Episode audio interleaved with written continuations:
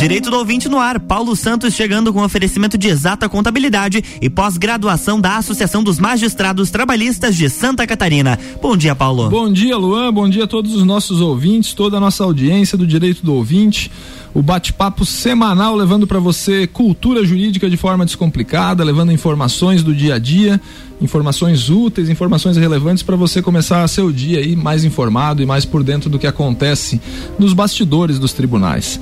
Eu me chamo Paulo Santos, sou advogado, produtor e apresentador deste programa que vai ao ar todas as quartas, a partir de 8 da manhã aqui na RC7, esse canhão de audiência, e também posteriormente no podcast Direito do Ouvinte que você encontra lá no Spotify. São 155 episódios com esse de hoje, episódio 155, de muito conteúdo jurídico para você. Em nome de Exata Contabilidade e pós-graduação da Amatra 12, Associação dos Magistrados Trabalhistas de Santa Catarina, nós iniciamos mais um programa. Meu convidado no dia de hoje é o defensor público do estado de Santa Catarina, Anderson Eurix, que veio bater um papo conosco hoje sobre é, o tema de crimes famélicos. Sabe o que é crime famélico? Tem nem ideia. Tem nem ideia, né? Você vai entender, você vai entender e vai se chocar. Né? Anderson, bom dia, seja bem-vindo. Bom dia, Paulo. Bom dia, Luan. Bom dia. Bom dia aos ouvintes da rádio. É, agradecer o convite para participar desse programa que que rico em conteúdo, né? Traz informações à, à população que são informações que acabam é, é, trazendo conhecimento jurídico que ajudam não só no dia a dia, mas é, em vários é, aspectos da vida e que acho que são importantes que todo mundo tenha, tenha acesso a esse tipo de informação, né? Então agradeço o convite e e espero que a gente tenha um bate-papo. Vai ser agradável, certeza, agradável. certeza. O, o, o, tema é um pouco pesado, por assim dizer, né? Mas a gente vai tentar torná-lo mais leve, né? Furto famélico, Luan. É, é, o furto da pessoa, é um crime, né? Ele não deixa de ser um crime, mas é um crime de uma pessoa que tem fome. Tá? É um crime uhum. de uma uhum. pessoa que está com fome, né? Então nós vamos abordar essa, essas questões. É uma, como eu falei, não é um tema muito suave, né? Porque nós estamos falando de dois institutos é, bem difíceis de você lidar no dia a dia, né, Anderson? Que é um crime, um crime de furto, Sim. e nós estamos lidando com um problema de desigualdade social, que é a fome, né? Me chamou a atenção e eu fiz esse convite para o Anderson, até mando um abraço para a colega do Anderson, para colega do Anderson, a Mariana Macedo, defensora pública, que ela já teve aqui com o Volney lá no início do projeto, foi um dos primeiros é, episódios que, que eu fiz ainda. E defensores públicos também aqui de Laje, os dois. E aí fiz o contato, ela que me indicou o Anderson. Por que, que eu tive essa ideia? Na, na Folha de São Paulo de segunda-feira dessa semana saiu uma reportagem de um aumento é, dados das defensorias, né? Isso Defensoria de São Paulo e a outra, não, não, se não me engano, do Rio de Janeiro. De um aumento é, de 26% do, da atuação da defen das defensorias é, em crimes famélicos. E aí me lembrei que ao longo da pandemia eu percebia notícias nos portais de, de incremento desse tipo de situação. Até fui atrás que eu lembrava dessa notícia de um habeas corpus que foi julgado no STJ em outubro do ano passado pelo ministro Joel Parcionic, que ele revogou a prisão de uma mulher desempregada que ela estava presa e respondendo processo ao longo daquele, daquele, daquela época pelo furto de um refrigerante de 600 ml, um, um sachê de suco em pó e dois pacotes de miojo. Né? Aí você fica pensando, né? Você movimentar uma estrutura do Poder Judiciário que chegue lá no STJ um habeas corpus para soltar uma pessoa, né? Então vamos começar aí do. Só fizemos uma introdução aqui para o pessoal entender. Basicamente, vamos começar aí com esse conceito do Instituto do, do, do Crime Famélico, né? Para depois a gente avançar nessas questões socioeconômicas. É, o, o, furto famélico é aquela situação em que a, a pessoa, em um estado de necessidade, né? Não são todas as situações que subtração de, de, de gêneros alimentícios caracteriza o furto famélico, mas é aquela situação em que a pessoa ela não, não tem outra saída é, a não ser subtrair é, gêneros alimentícios ou até medicamento ou até itens, itens de higiene pessoal que ela ou ela subtrai ou ela morre de fome, às vezes o filho está em casa sem ter o que comer e de fato houve um, um aumento é, nesses tipos de crimes, a gente não tem dados oficiais, né? Essa reportagem da Folha é, de São Paulo, é, que foi publicado no, no portal da UOL, infelizmente ela partiu de uma reportagem de uma situação na, ocorrida na Bahia, em que mostrava uma, uma, uma mãe com, com seus filhos e retratava a, a morte, ela é, informava a morte de um filho de 19 anos que, pelas investigações, teria sido assassinado por uma facção da cidade, lá em, em, em Salvador, porque ele teria sido abordado em um supermercado pelos seguranças, né? É, os seguranças teriam agredido e depois teriam é, levado ele até essa facção que acabou, segundo as investigações, retirando Sim. a morte, a, retirando a vida dessa pessoa pela suspeita do furto de dois pedaços de carne, né? E não foi só o filho dessa, dessa senhora, mas também o, o, o, o tio dele também foi vítima da mesma situação, né? Então a Folha publicou essa reportagem em que foram entrevistadas várias é, defensorias sediadas nas de algumas capitais do país, em que se teve um, um em, que se verificou um aumento de fato desses tipos de crime é, famélicos no período da pandemia, né? Justamente provável pela pela queda de renda das pessoas e pelo aumento da desigualdade social Sim, que é grande no país. Imagina, é, se todas as classes sociais né, tiveram um, um, um abalo econômico, né, a sua é, condição financeira é, diminuiu, o seu poder aquisitivo diminuiu, imagina as pessoas menos favorecidas, né, que às vezes trabalham para ganhar um salário mínimo e quando, quando é um salário isso, né? mínimo isso já é já estão acima do padrão, né? É, porque a gente tem que pensar, essas aí que você está contando são aquelas com emprego de repente fixo, né? Sim, exato. Agora aquelas exato. com emprego eventual, é. as pessoas que catam recicláveis para vender, todas. É... Essa senhora da reportagem da, da Folha, ela recebia, ela estava vivendo há quatro meses com o auxílio do governo federal, ganhando 400 reais, imagina quando ela voltou a trabalhar, ela teve um implemento de 200 reais na sua na renda familiar, né? É nem na, na renda dela só, era para a família em toda se manter. Então é óbvio que a pandemia é, atingiu de forma mais é, forte essas essas pessoas, né? Recentemente até recentemente não, final do 2020, final de 2020 é, foi feita uma pesquisa em que se constatou que mais de 19 milhões de brasileiros estavam em situação de passando fome, né? Então isso em dezembro de 2020, no meio de uma pandemia. Imagina como a situação só foi se agravando, né? É interessante destacar porque quando a gente fala de crime, né? E aí o defensor público ele basicamente atua é, dentre outras atribuições que a Defensoria Pública tem, né, Anderson? Ele atua é, na defesa das pessoas. É, na, na, defesa criminal é a tua atuação, mas de pessoas pobres, né? De pessoas que não têm condições de pagar um defensor particular. Basicamente é isso, para quem nos ouve hoje, que nunca, nunca ouviu falar em defensoria, não sabe o que, que faz, basicamente é isso. Então o Anderson, ele trabalha para essas pessoas sem recursos financeiros, né? E eu sempre que eu trato desse assunto, eu lembro de uma de um, de um pensamento de um professor da faculdade, né?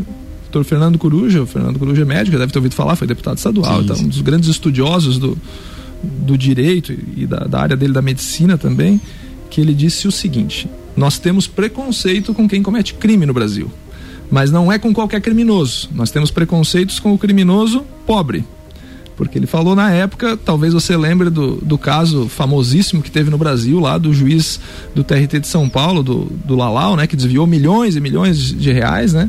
E o exemplo dele era nesse sentido, ele assim, nós somos capazes de passar uma noite inteira batendo papo com o juiz Lalau lá, né, que já é falecido, já não está mais aqui, na, aqui no, no planeta Terra. É, mas nós não. Por quê? Porque o cara era uma autoridade, é famoso, mas nós não queremos nem papo com o ladrão de galinha e a sociedade acha que o ladrão de galinha tem que ficar para sempre encarcerado. Os dois casos são reprováveis, né? Mas talvez o cara lá com poder aquisitivo maior e com um desvio de recursos decorrente de, de corrupção seja mais grave a situação. Então nós temos essa outra situação que depois do intervalo nós vamos abordar um pouco mais, que é essa questão social para cima de pessoas. E se você for ver o tribunal da internet, né, que eu sempre digo da rede social, o cara que comete o furto de dois pacotes de miojo, do pedaço de carne, ou seja lá o que for, ele vai ser execrado pela sociedade como um todo, que tem que prender, que tem que morrer na cadeia. É mais ou menos por aí, né? É, infelizmente, é, é, esse, essa, esse seu relato ele é verdadeiro, né? Hoje a gente é, descriminaliza mais a pessoa que cometeu um tipo de, de delito, né, num estado de necessidade, às vezes ela não tem o que comer em casa e a gente é, não são poucas as, as notícias que a gente vê a respeito dessas famílias, né, que às vezes estão lá cozinhando na panela um feijão, só o feijão e água, né? E a gente acaba é, marginalizando mais essas pessoas do que às vezes pessoas com um alto poder aquisitivo que comete às vezes crimes muito mais graves, Sim, né? O crime do colarinho branco, né? Sim, é, crime do colarinho branco. E a sociedade às vezes passa a mão na cabeça, tá ou esquece mais rápido, né? Sim. Do que essas situações. É. E se a gente fizer uma, uma, uma rápida pesquisa nos sites do, do, do STJ ou do, do Supremo Tribunal Federal, a gente encontra inúmeros casos de crimes, é, principalmente furtos famélicos, em, assim, subtração de coisas de que não chegam a 20 reais.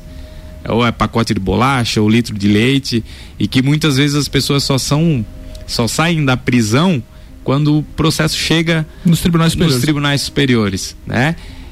E a gente sabe que a maioria dos processos não chegam nos tribunais superiores. Então tem muita gente presa, às vezes por crime de, é, de bagatela. De mesmo. bagatela. É. Nós vamos para um rápido intervalo, já voltamos daqui a pouquinho batendo um papo com Anderson Eurix, defensor público do Estado de Santa Catarina. Estamos falando sobre crimes famélicos. Não sai daí não, um minutinho só estamos de volta. RC7840, estamos no Jornal da Manhã com a coluna Direito do Ouvinte, no oferecimento de exata contabilidade, qualidade na prestação de serviços contábeis. Contatos pelo 32238880 ou exatacontadores.com.br e pós-graduação da Associação dos Magistrados Trabalhistas de Santa Catarina. Hoje, sete da noite, tem Bergamota com Ricardo Córdova. O empresário Alexandre Refosco é o entrevistado e é dele também a playlist do programa. Bergamota de segunda a sexta, 19 horas, colado no Copa e Cozinha.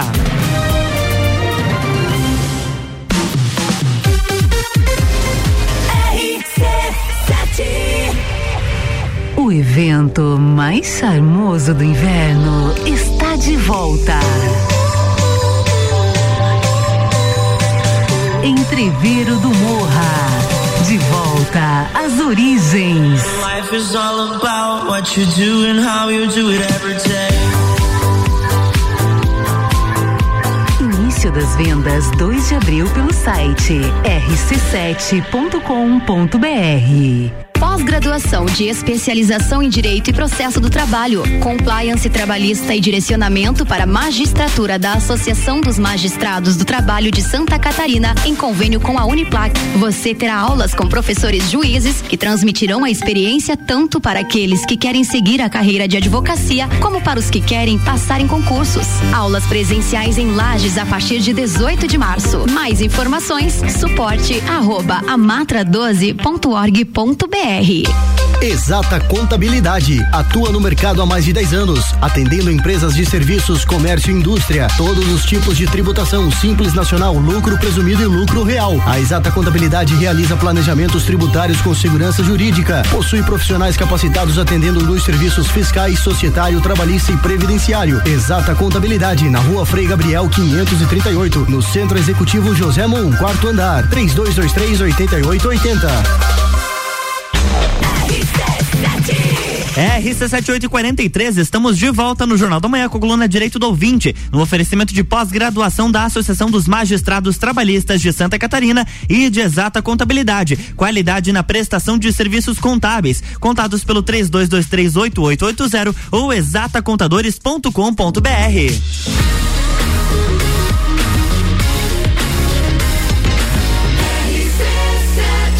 A número 1 um no seu rádio tem 95% de aprovação.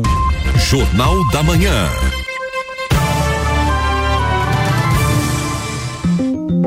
Estamos de volta, bloco 2. Bloco 2, direito do ouvinte, seu bate-papo semanal sobre conteúdo jurídico. Hoje conversando com o Anderson, defensor público do estado de Santa Catarina, e nós estamos falando sobre crimes famélicos. Anderson, no começo da tua entrevista você falou que nem todos os casos de furto de pequenas coisas ou de gêneros alimentícios, eles se enquadram em furto famélico, né? Tem um exemplo que rodou bastante, bastante no Brasil bem famoso, que é do caso de uma picanha, né? Uma peça Sim. de picanha que o cara furtou no supermercado, né?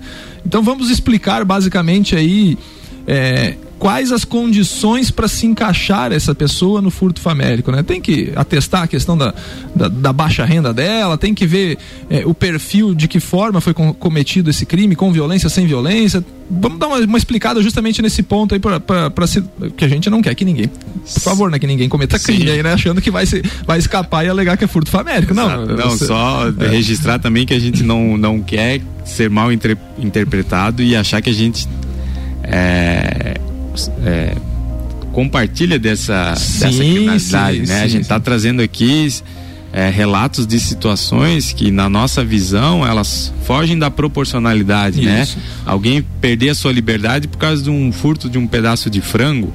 E, é? e, o custo disso tudo, né, Anderson? Um processo, um processo judicial ele tem custo, né? Tem tempo de análise de, de servidores, de juízes, não, de promotores. Não, e, e, e, e, aí você pensa, como esse exemplo que eu dei, que chegou lá no STJ, será que precisa chegar num tribunal como o STJ para discutir um caso desse? Não só o custo de um processo judicial, que, se eu não me engano, acho que é a, última pesquisa que foi feita, que saiam, sei lá, mil e novecentos reais um custo, o, o custo de um processo judicial, mas o custo para o Estado manter essa pessoa presa. Ah, sim, né? sim, sim, sim, É altíssimo, é, né? É exato. Altíssimo. Então a gente acha que esses tipos de, de situações, que são as situações excepcionais, né? Não é o caso daquele sujeito que vai no supermercado furtar um litro de uísque. É, não é, né? Mas são as situações excepcionais da pessoa, ela encontra-se num estado de necessidade, está é, tá desempregada, a família é, não tem outra renda e essas são as hipóteses que podem configurar, né? Um estudo social a gente consegue comprovar isso. Porque normalmente quando acontece um furto nessa, nessa natureza, a pessoa é presa em flagrante, né, Anderson? Geralmente sim, mas, mas também tem muito tem casos de subnotificação, sabe? Porque a, a gente já já conversando com representantes de estabelecimentos comerciais, muitas vezes eles relatam que ocorrem alguns casos que eles nem levam conhecimento da polícia. Então a gente acha que o número é, é muito maior, maior do que esses, é, esses dados que, que a gente tem. Né? Então, são essas situações. A gente vê isso como, de fato, um problema social. Né? É, não dá para a gente caracterizar essa pessoa como um, um criminoso. Né? Ela tem um problema por trás disso que eu, eu não acredito que a pessoa de livre e espontânea vontade vai querer Sim. furtar um pacote de bolacha para ser preso, Sim. né? Sim. Ela tem uma uma algo que a motiva, que é muito maior chega do um que ponto do desespero que chega a um desespero, exatamente. Todo é... mundo, a nossa região tem essa característica, né? Não sei se na casa do Luan já aconteceu isso aí, mas algum dia, em algum momento, alguém já bateu na porta da casa de alguém que nos ouve, nós três aqui que estamos aqui agora no estúdio da Rádio RC7, de alguém bateu na sua porta pedindo comida. Na minha casa já chegou a ter uma semana que todos os dias alguém passou. É, exato. Então aí você vê, né? É, quando a pessoa. E eu sempre olho com esse, com esse viés, né? puta, para chegar ao ponto de alguém se sujeitar, né? A bater na casa de alguém. Porque tem muitas vezes, ah, tem um dinheirinho para me dar, tem não sei o que e tal. Uhum. Não, mas quando a pessoa diz, tem alguma coisa para eu comer, né? É sinal que a coisa é, é, é, é muito cruel, né? Sim. Durante a pandemia, Sim. naqueles momentos ali de, é, de lockdown ali, que tava todo mundo em Sim. casa, que não podia sair, aquelas regras de restrições, um dia bateu na minha casa dois meninos, né? De mais ou menos ali 12 anos, 10 anos ali. E aí eles bateram para vender grampo de roupa, nunca mais esqueci. Daí eu perguntei, né? Era de tarde, mas 5 da tarde. Eu digo, já comeram alguma coisa de tarde? Já fizeram um lanche? Um respondeu que sim, o outro que não. E aí você fica pensando, né? Um uhum. ficou com vergonha de dizer que não tinha comido, né? E tal, tudo isso aí. Então, assim, algumas pessoas, esse, esse, esse raciocínio é para corroborar o que o Anderson falou. É, leva alguém no desespero a bater na porta de alguém para pedir comida, né? E às vezes ela não encontra, vai de casa em casa e não consegue nada, né? naquela lição do, do, Fernando Cruz, que todo mundo a gente acha que o cara que tá batendo pedindo alguma coisa é bandido total, Sim. né? Não é. Às vezes ela vai nesse desespero de cometer esse crime aí, né, Anderson? E, e essa questão da subnotificação é importante, que pode ser maior ainda o problema social, sim, né? Sim. É, a, a, pandemia, de fato, ela agravou essas, é. essa situação, né? Mas a gente não pode fechar os olhos e achar que isso é um problema só da pandemia, em razão da pandemia, porque não é. Já tinha né? antes. Mesmo antes da pandemia, a gente já tinha é, situações que, caracterizaria, que caracterizavam um furto famélico, porque é, é um problema social, né? A pandemia agravou a situação, mas a gente não pode colocar a culpa só na pandemia. A gente tem que estar tá mais atento a essas situações.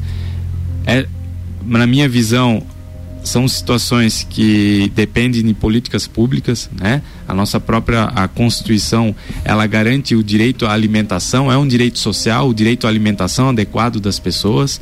Né? Então, é, solução para isso, provavelmente a gente só vai encontrar no mundo ideal.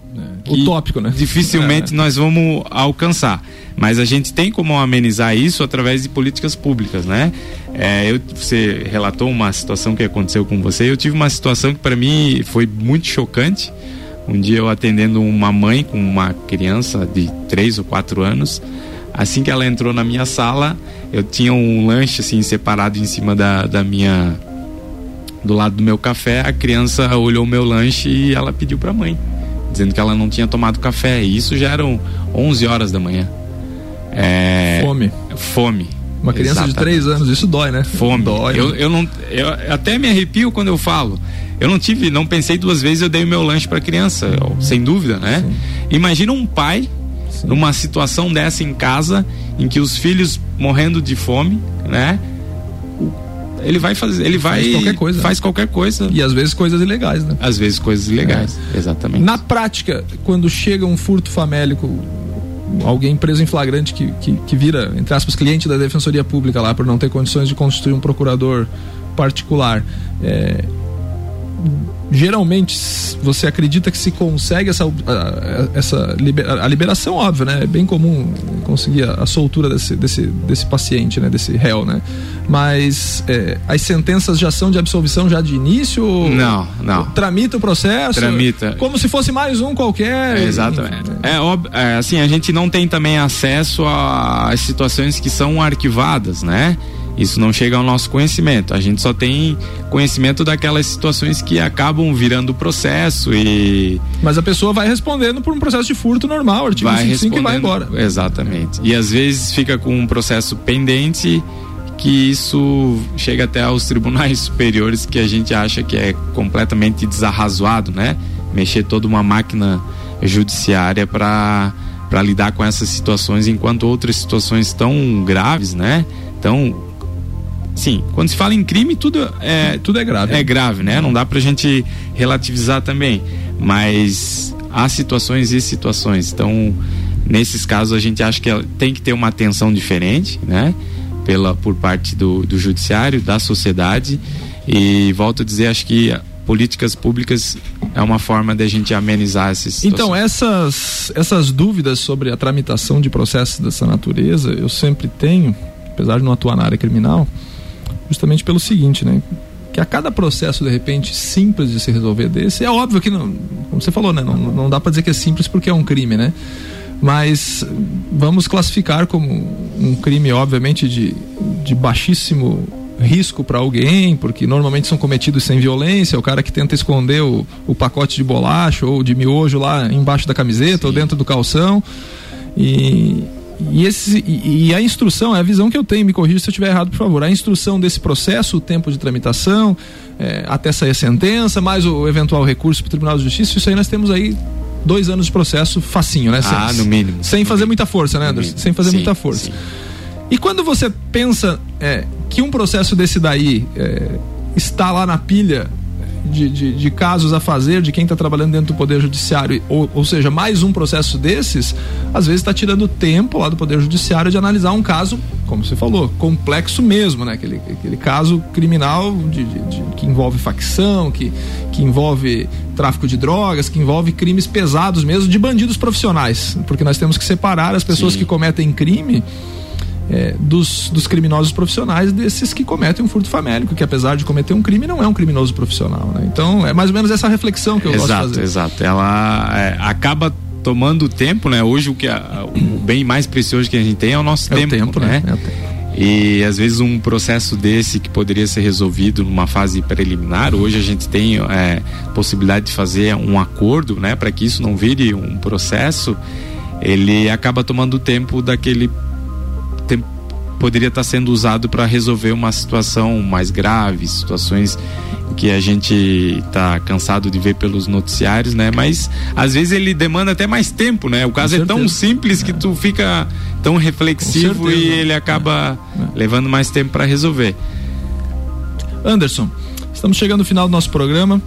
É, eu queria só te pedir para reforçar da outra vez que, que eu recebi a Mariana e o Volney aqui é, dos atendimentos da Defensoria Pública, onde ela está instalada, como que a pessoa que precisa é, pode acessar esse serviço, né? E, e, as áreas que vocês atendem, enfim, rapidamente para a gente finalizar isso, antes de finalizar o programa. Sim, é, a Defensoria Pública, como o Paulo já adiantou, né? Ela é uma instituição, foi o, o modelo adotado na Constituição para prestar assistência jurídica àquelas pessoas que não têm condição, que não têm condição econômica de contratar um advogado particular, né?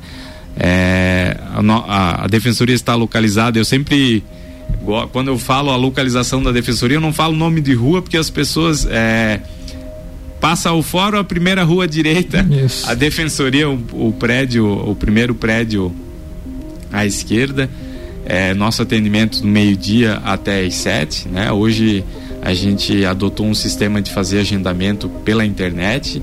Isso facilitou bastante para as pessoas, até pelo celular, né? E a gente faz uma, uma análise socioeconômica da pessoa, porque o nosso foco realmente é aquela pessoa que ela precisa de uma assistência jurídica e não tem condições de contratar um advogado. Então não é qualquer pessoa que vai ser atendida pela Defensoria Pública. Se a pessoa não conseguir agendar pela internet, ela pode ir lá e consegue agendar lá daí.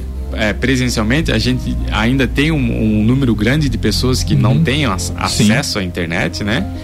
E até pelo, pela, pelas características das pessoas, a falta de, de condição Sim. econômica, então acaba esbarrando nessa ausência de internet. Então elas podem comparecer presencialmente, lá a gente agenda um atendimento, faz uma análise socioeconômica e, e acredito que a gente consegue resolver a maior parte dos casos que nos são, nos são apresentados é, pela sociedade lagiana. Então, ótimo. Anderson, de Joinville para Lages, muito obrigado. O Anderson é natural de Joinville, por isso que eu fiz a, a menção. Muito obrigado pela tua presença aqui no dia de hoje, pela entrevista, por esclarecer. Um bate-papo, como eu falei, a gente tentou tornar leve uma coisa pesada, que é Sim. o crime, que é a desigualdade social, tudo isso daí, né? E, e levar essa informação para a sociedade. Tuas considerações finais, por favor. É, como eu disse inicialmente, eu agradeço, Paulo, é, esse espaço na mídia, né? É, a gente sabe que um dos fatores que, que afastam a sociedade do poder judiciário é a falta de conhecimento a respeito dos seus direitos, né?